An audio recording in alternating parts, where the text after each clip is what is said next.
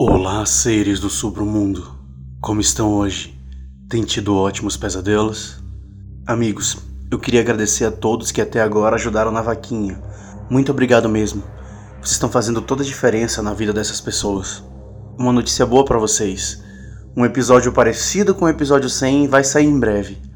Então, se vocês têm alguma pergunta, algum questionamento, alguma coisa que vocês queiram que seja abordado nesse cast, agora é hora de falar mandem um e-mail para mim ou mandem uma mensagem no Instagram e eu prometo que no cast provavelmente vai aparecer. Então eu tô aguardando uma mensagem de vocês, tá bom? Vamos para nossa história? Eu sou o Bruno Lima e esse é o Sobre o Mundo Terror.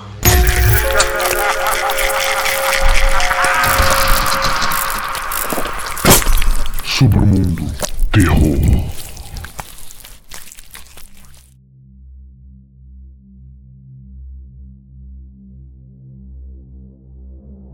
Meu nome é Harrison e eu sou um caminhoneiro. Embora eu às vezes faça viagens por todo lugar, minha corrida mais comum é de Brasília a Curitiba.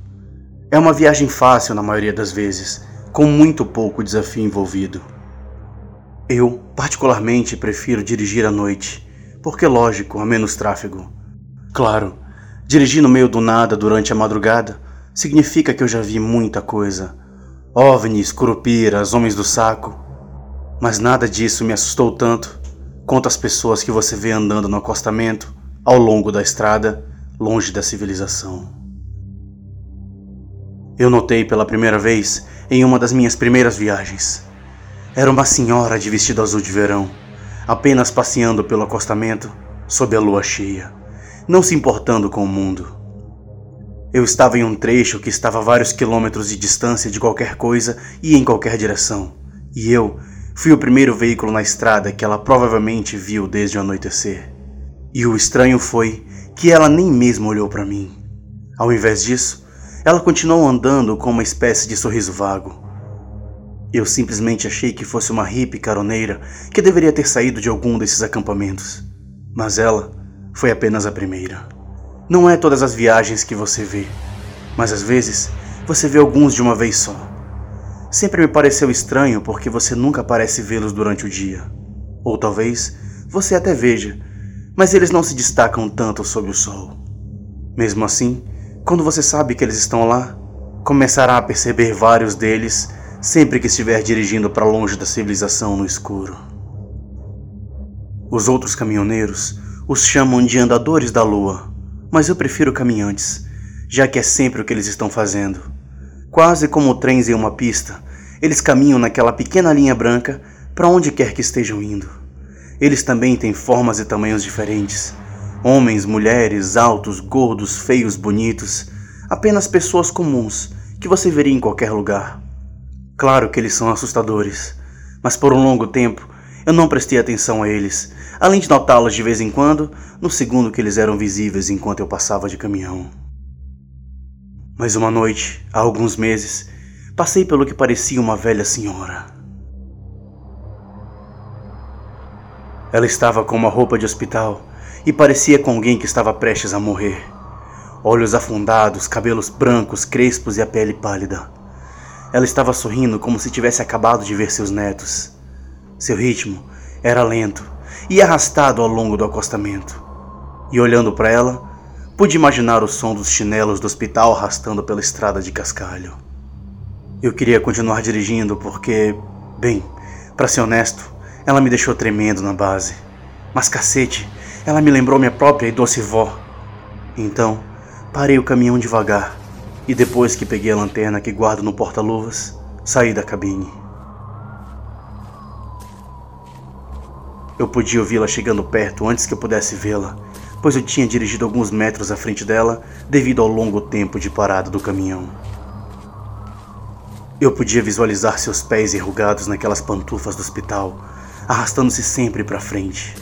Rapidamente, verifiquei o aplicativo de mapas do meu telefone e vi que a cidade mais próxima de onde estávamos estava a mais de 80 quilômetros. De maneira alguma, era possível essa velha senhora estar andando por ali.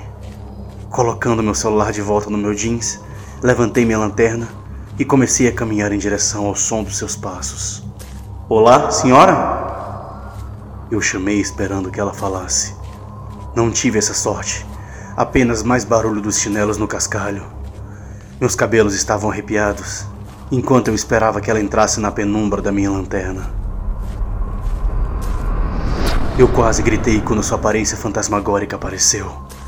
Não porque eu estava do lado de fora no escuro, mas porque ela parecia muito mais acabada de perto. Senhora, você tá bem? Você sabe que está no meio do nada? Ela não disse nada, apenas continuou sorrindo e avançando firmemente. Agora meu coração estava batendo forte.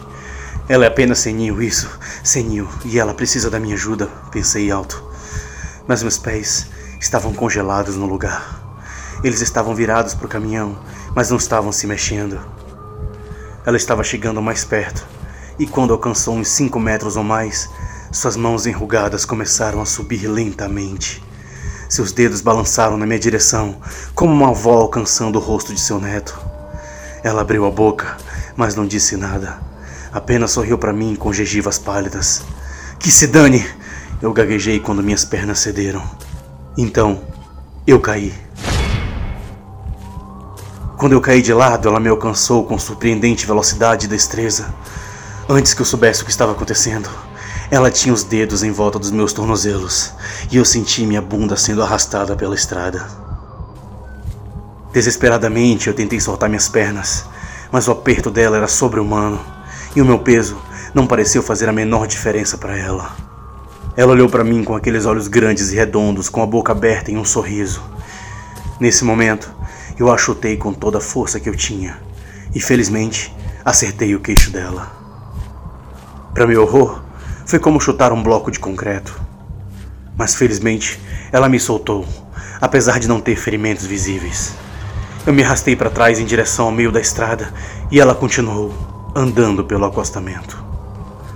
Suas mãos caíram de volta para o lado e sua boca se fechou em um sorriso de lábios apertados.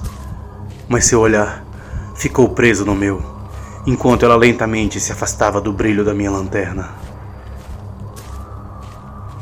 Eu esperei, enquanto o barulho arrastado desaparecia pouco a pouco dos meus ouvidos, e depois acabei ficando sentado por mais ou menos meia hora em silêncio, completamente atordoado.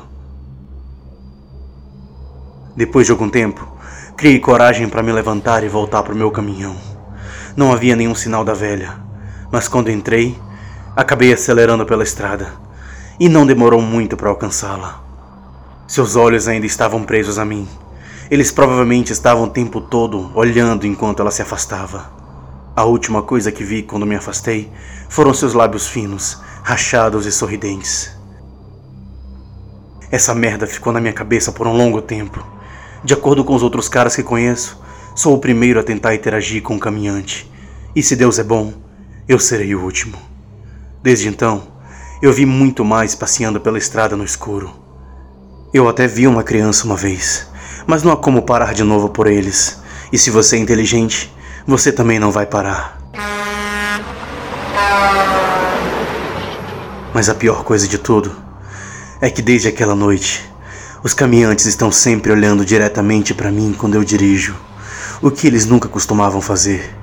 Quase como se, quando aquela senhora me viu, todos os outros também viram.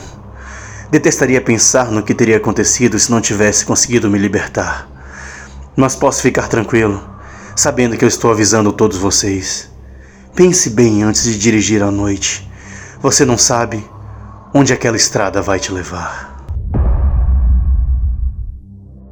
Gostaram da história, seres do submundo? E lembrando que a vaquinha ainda está acontecendo, então se você puder colaborar, vai ser muito bem-vindo e o hospital vai ser bastante ajudado por você. E se você quiser se tornar um dos patrões, é só acessar o Patreon ou PicPay e escolher o melhor plano para você. Lembrando que quando você vira patrão, você tem acesso a todos os episódios extras. E olha, eu preciso dizer, segundo os patrões, alguns são até melhores dos que saem para o público. Então, vale a pena ser conferido. Muito obrigado por tudo. Boa noite e bons pesadelos.